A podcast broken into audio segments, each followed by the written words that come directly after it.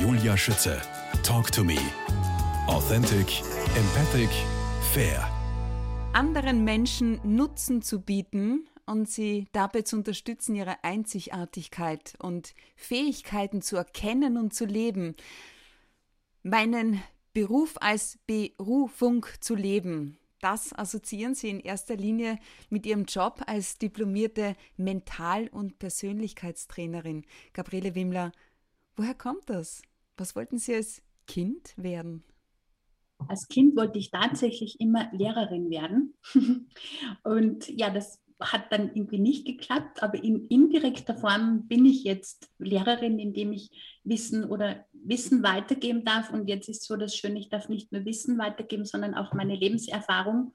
Und plötzlich macht dann alles Sinn, dass man sagt, man muss 50 Jahre alt werden und das Bastel ist dann irgendwann fertig und es macht Klick, Klick und weiß, worum man das alles erleben durfte. Und ich glaube, das macht mich, differenziert mich auch oder ist vielleicht so mein Erfolgsrezept, dass die Menschen spüren, ich spreche von erlebtem Wissen und nicht nur von erlerntem Wissen. Und das macht, das macht Persönlichkeiten sehr authentisch, macht mich auch sehr authentisch. Glaube ich, das ist auch eines meiner Erfolgsrezepte. Und ich habe es ja eingangs schon erwähnt, ähm, hat mich sehr berührt, bei Ihnen auf der Webseite äh, den Satz zu finden, die Persönlichkeit eines Menschen gibt einer Sache erst ihren Wert. Das hat mich sehr, also das ist eins zu eins meine These. Und deshalb ist es wert, Personality und Wertschätzung für mich das, der, das Erfolgsgeheimnis von allem. Weil Produkte und Marken sind austauschbar. Was nicht austauschbar ist, sind einzigartige, gewinnende, authentische Persönlichkeiten. Und deshalb ist es mein Herzensthema geworden. Ich war ganz lange Marketingleiterin und habe da schon die Erfahrung gemacht, eben Produkte sind austauschbar und mein Verkäufer mit dem schlechtesten Fachwissen hatte die besten Umsätze. Das heißt ja nicht, dass wir kein Fachwissen brauchen, um Gottes Willen. Sie brauchen ihr Handwerkszeug, ich brauche meine, mein Basiswissen. Aber das, den Wow-Effekt und das, was dann die Soft Skills sind, das ist immer, und das, diese These, zu der stehe ich, ist immer unsere Persönlichkeit. Mhm. Und bei allem Respekt vor Digitalisierung, das ist alles schön. Diesen Zeitgeist, da sind wir mittendrin, das können wir auch nicht aufhalten. Jetzt, wir haben es gesehen, die Online-Formate, wir telefonieren hier über Zoom. Schön, dass Sie uns sehen können. Aber für mich ersetzt nichts die persönliche Begegnung und für mich ist Mensch, ein Mensch nicht ersetzbar. Und das ja, ist ja. meine Erfahrung. Weil Sie sagen, Mensch ist doch nichts ersetzbar. Sie halten tatsächlich pro Jahr zwei, drei Charity-Vorträge auch. Und äh, die Einnahmen werden einem sozialen Zweck gespendet. Wofür engagieren Sie sich da? In welche Richtung geht das? Ja, das ist immer ganz unterschiedlich. Ich suche mir da Herzensprojekte aus oder Hilfsorganisationen. Eines, was mir sehr am Herzen liegt, das sind die Austrian Doctors. Da habe ich auch einen persönlichen Bezug dazu. Der Dr. Werner Waldmann ist ein Lungauer. Wir haben dieselbe Heimat und wurde 2019, glaube ich, auch zum Österreicher des Jahres gekürt. Und er hat die Austrian Doctors gegründet und er hat mich so berührt mit seiner Arbeit, mit seinem Vortrag. Da hat, sind mir dann echt auch die Tränen gekommen. Wenn es bei mir um Kinder geht, dann bin ich sowieso Kinder, ähm, da geht bei mir mitten ins Herz. Werner Waldmann hat erzählt, dass er mit 60 Jahren fertig war, dann Kinderarzt, alles erreicht, Erfolg, Karriere, Familie. Und er hat dann gesagt, das kann doch nicht alles gewesen sein. Und dann hat er, diese, hat er sich eben nach Indien versetzen lassen als Arzt, einen Hilfseinsatz. Und das war dann der Beginn dieser 30-jährigen Arbeit. Er stand dann davon mit 91 Jahren die Augen haben gestrahlt vor Begeisterung. Ein Mensch mit Charisma. Dann haben die ihn während dem Vortrag gefragt, ob er einen Stuhl braucht. Dann hat er gesagt, sehe ich so aus, wie wenn ich einen Stuhl brauchen würde.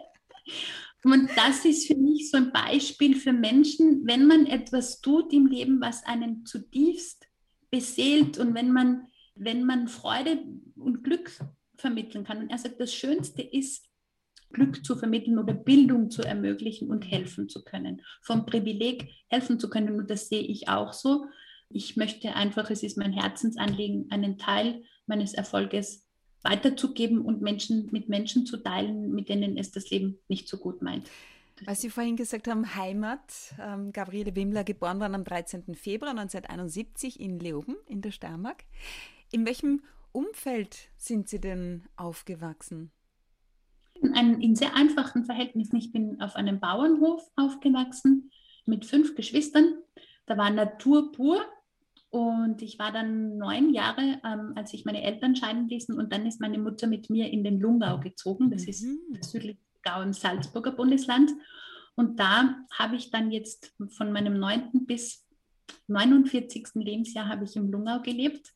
Und seit zwei Jahren lebe ich jetzt in Salzburg. Ich habe mein Haus am Land verkauft, bin sehr naturverbunden, bin auch sehr gerne in den Bergen, aber letzt natürlich beruflich bedingt hier in Salzburg. Also ich liebe die Stadt sehr und fühle mich da sehr angekommen, sehr wohl.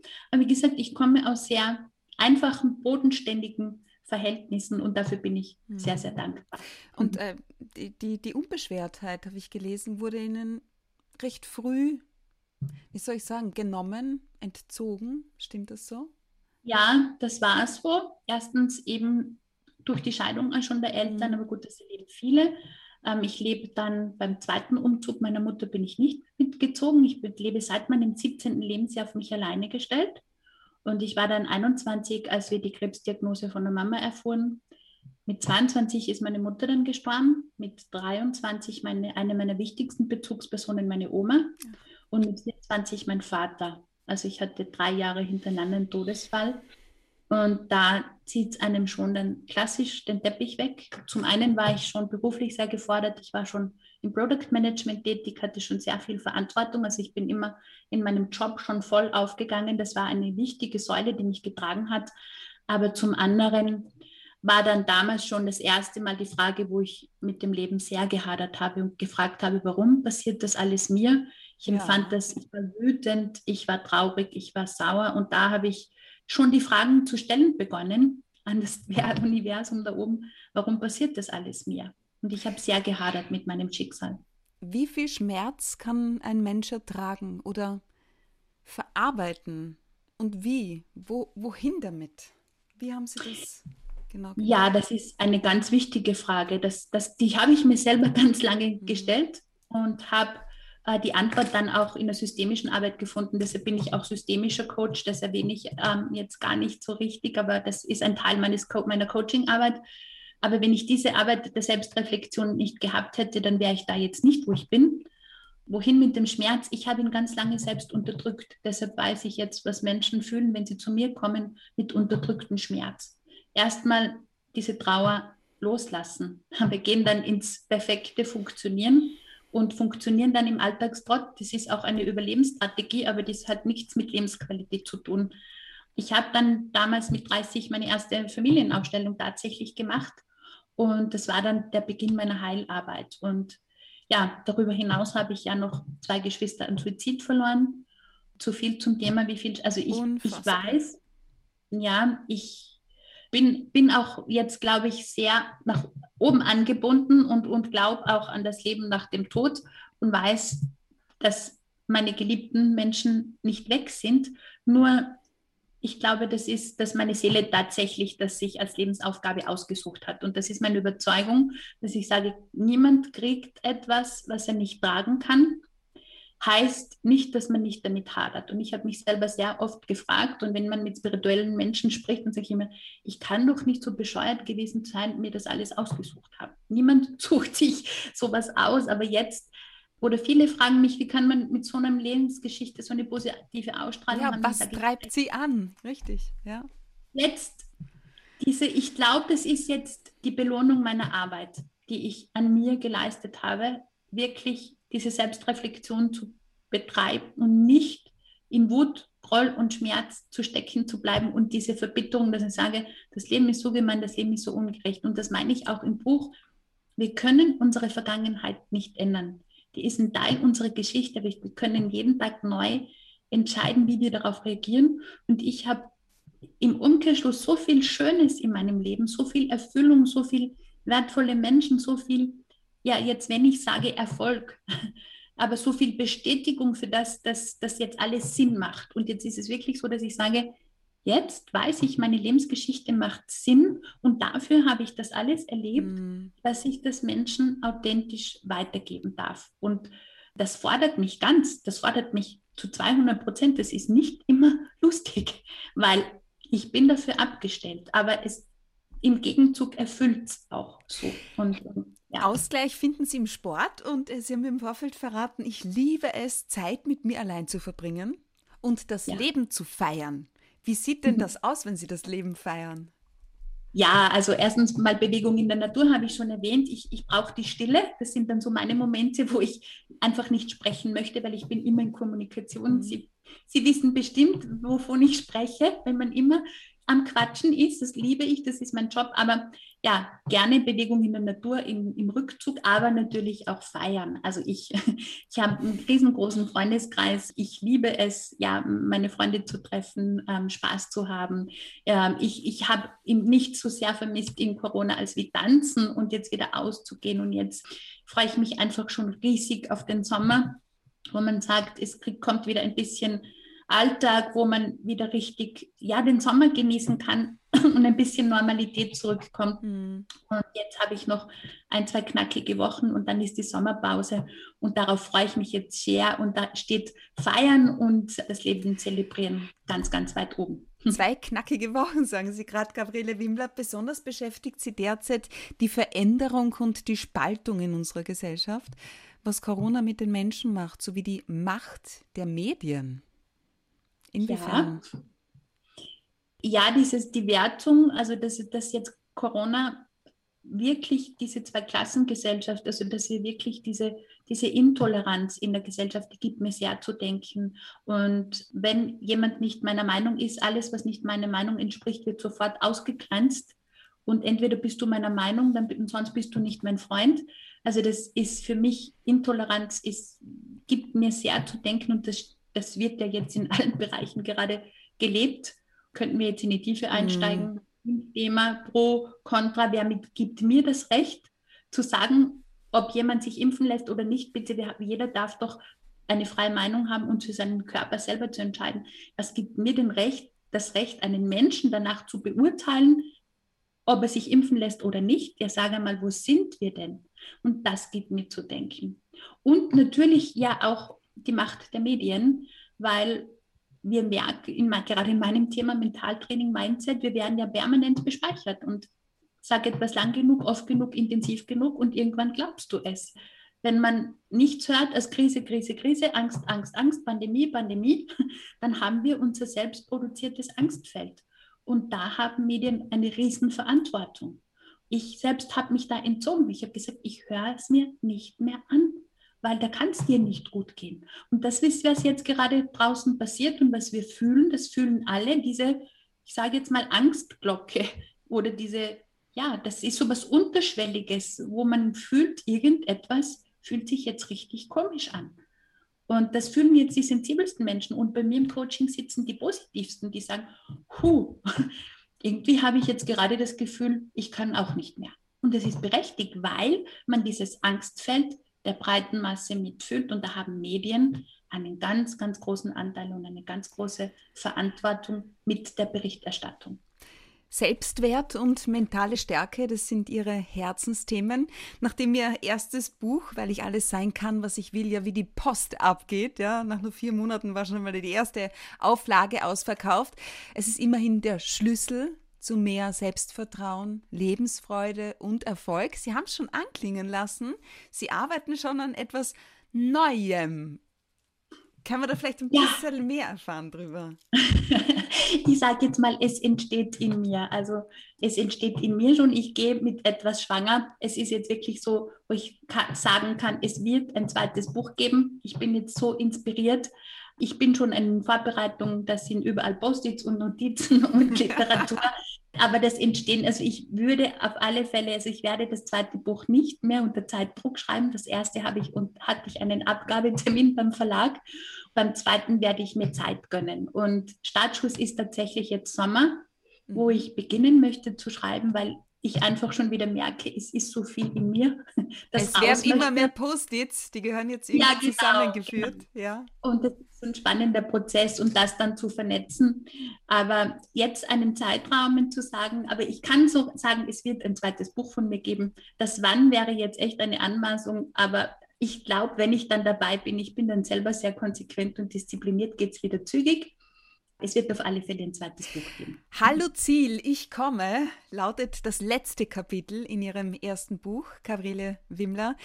Das, wonach sich dein Herz sehnt, ist genau das, wofür du auf die Welt gekommen bist. Aber aufschreiben soll man es auch, raten Sie. Wieso? Und äh, gibt es ein paar Dinge, die man beim Definieren der Ziele beachten sollte? Ja, unbedingt. Also ähm, Schreiben ist ein ganz wichtiger Prozess. Niederschreiben, wenn ich über Ziele spreche, sage ich, ich habe es eh im Kopf, weiß ich eh, habe ich in mir. Schreiben ist verbindlich. Schreiben ist wie ein Vertrag mit mir selber. Also ich empfehle immer, das alles schriftlich festzuhalten. So eine Art Vision Board vielleicht? Ja, genau. Also wirklich, also für die strukturierten, ratiodominierten Menschen ist es Checkliste, ich sage immer 1 bis 50, tak, tak, tak. Und gerade wenn man sich schwer tut, sich die Ziele visuell vorzustellen, ist ein Vision Board sehr, sehr hilfreich. Das heißt, alles aufzukleben, wirklich Situationen auszuschneiden. Länder, wo ich noch hinreisen möchte, egal was es ist, Traumwohnung, Traumauto, Traumimmobilie, Haus am Meer, was auch immer, Wunschpartner, ein Bild von einer erfüllten Partnerschaft aufkleben.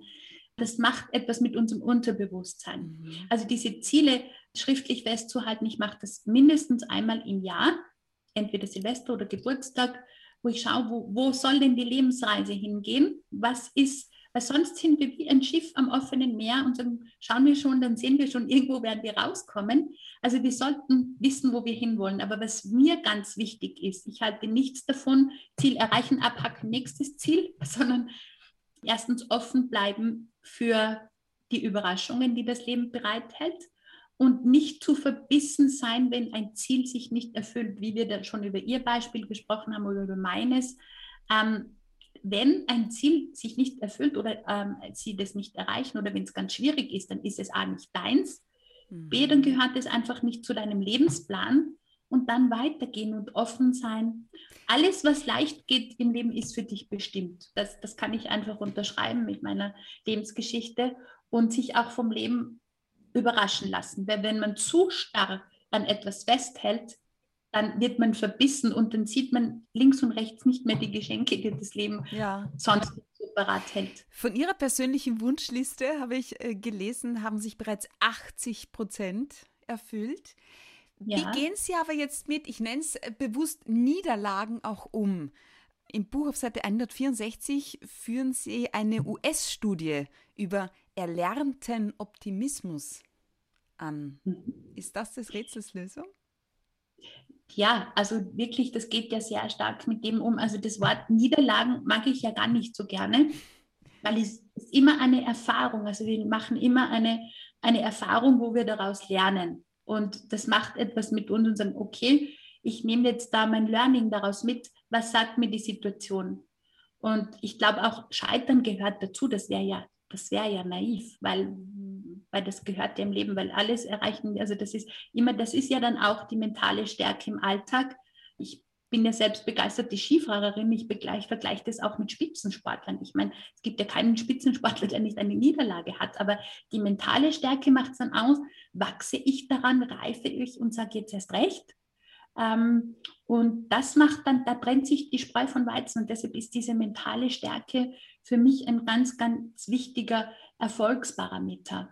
Und wie gesagt, Niederlagen oder wenn das Leben dir etwas verweigert, dann offen bleiben, dass es nicht für dich bestimmt war. Das ist ja schon allein der Unterschied, dass ich sage, manche bleiben in dem Stecken und stampfen und stopfen und trotzen und sagen, es ist so ungerecht, weil das Leben erfüllt mir nie meine Wünsche. Und der Mentalstarke geht weiter und sagt, okay, nächste Tür. Nächste, nächste Vision, nächste Tür. Und ja. das unterscheidet eben diese zwei Menschentypen grundsätzlich, indem ich da nicht stecken bleibe und in dem verharre, was das Leben mir verweigert. Und bei mir ist es gleich. Also das ist jetzt auch, wo ich sage, bei mir stand immer am Wunschplan Kinder, Familie, Haus im Grünen. Ja, ist nicht vorgesehen gewesen für dieses Leben. Ich kann jetzt stehen bleiben und sagen, das Leben ist so gemein, mein Herzenswunsch ist nicht in Erfüllung gegangen. Oder ich sage, wow, ich habe es verstanden, Plan B. Nicht in diesem Leben, im nächsten genau. vielleicht, ja.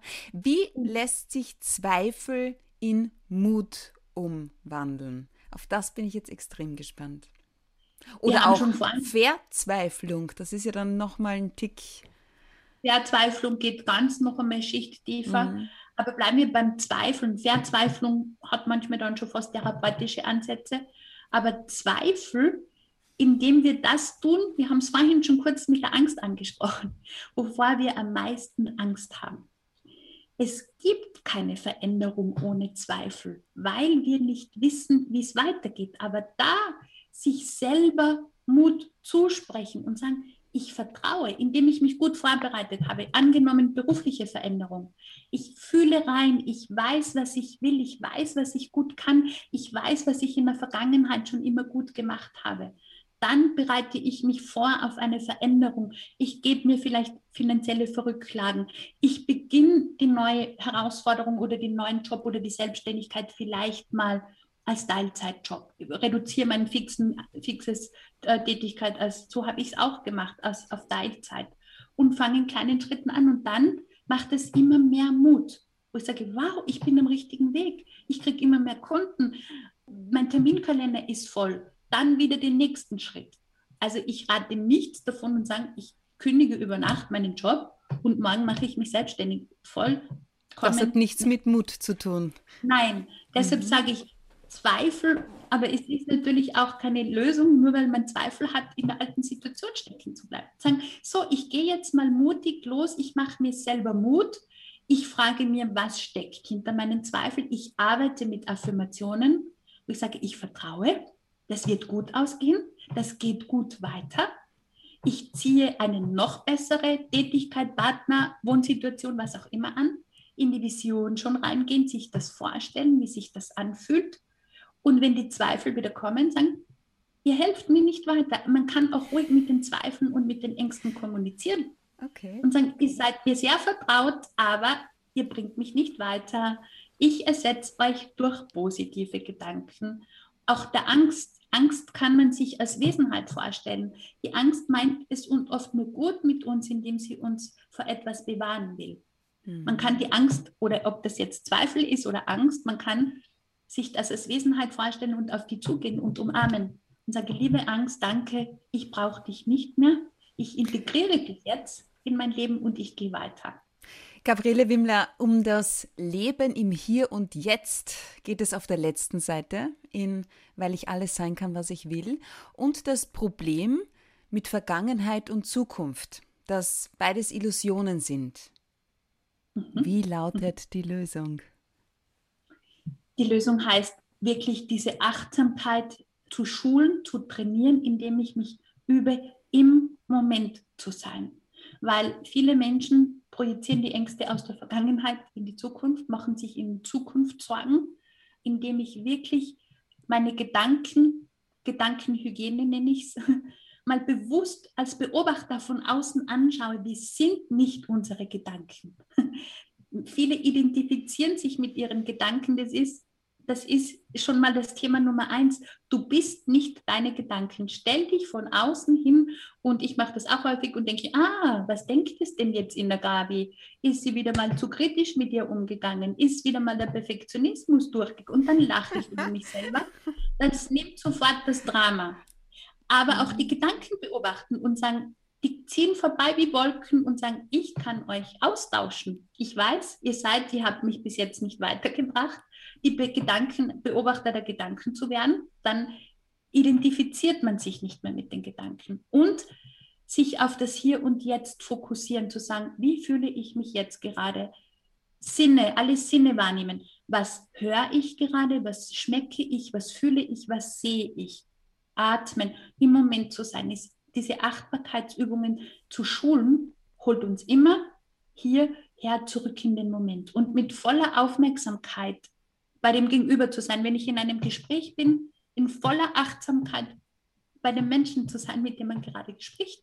Und egal, was wir tun, mit Achtsamkeit. Wenn ich esse, dann esse ich. Dann schmeckt, dann lese ich nicht die Zeitung und schaue noch auf mein Handy und was weiß ich, wie ich esse und fokussiere mich auf mein Essen und genieße mein Essen. Und das dürfen wir wieder lernen, achtsam im Moment zu sein und im Hier und Jetzt. Und das ist, das ist Übung.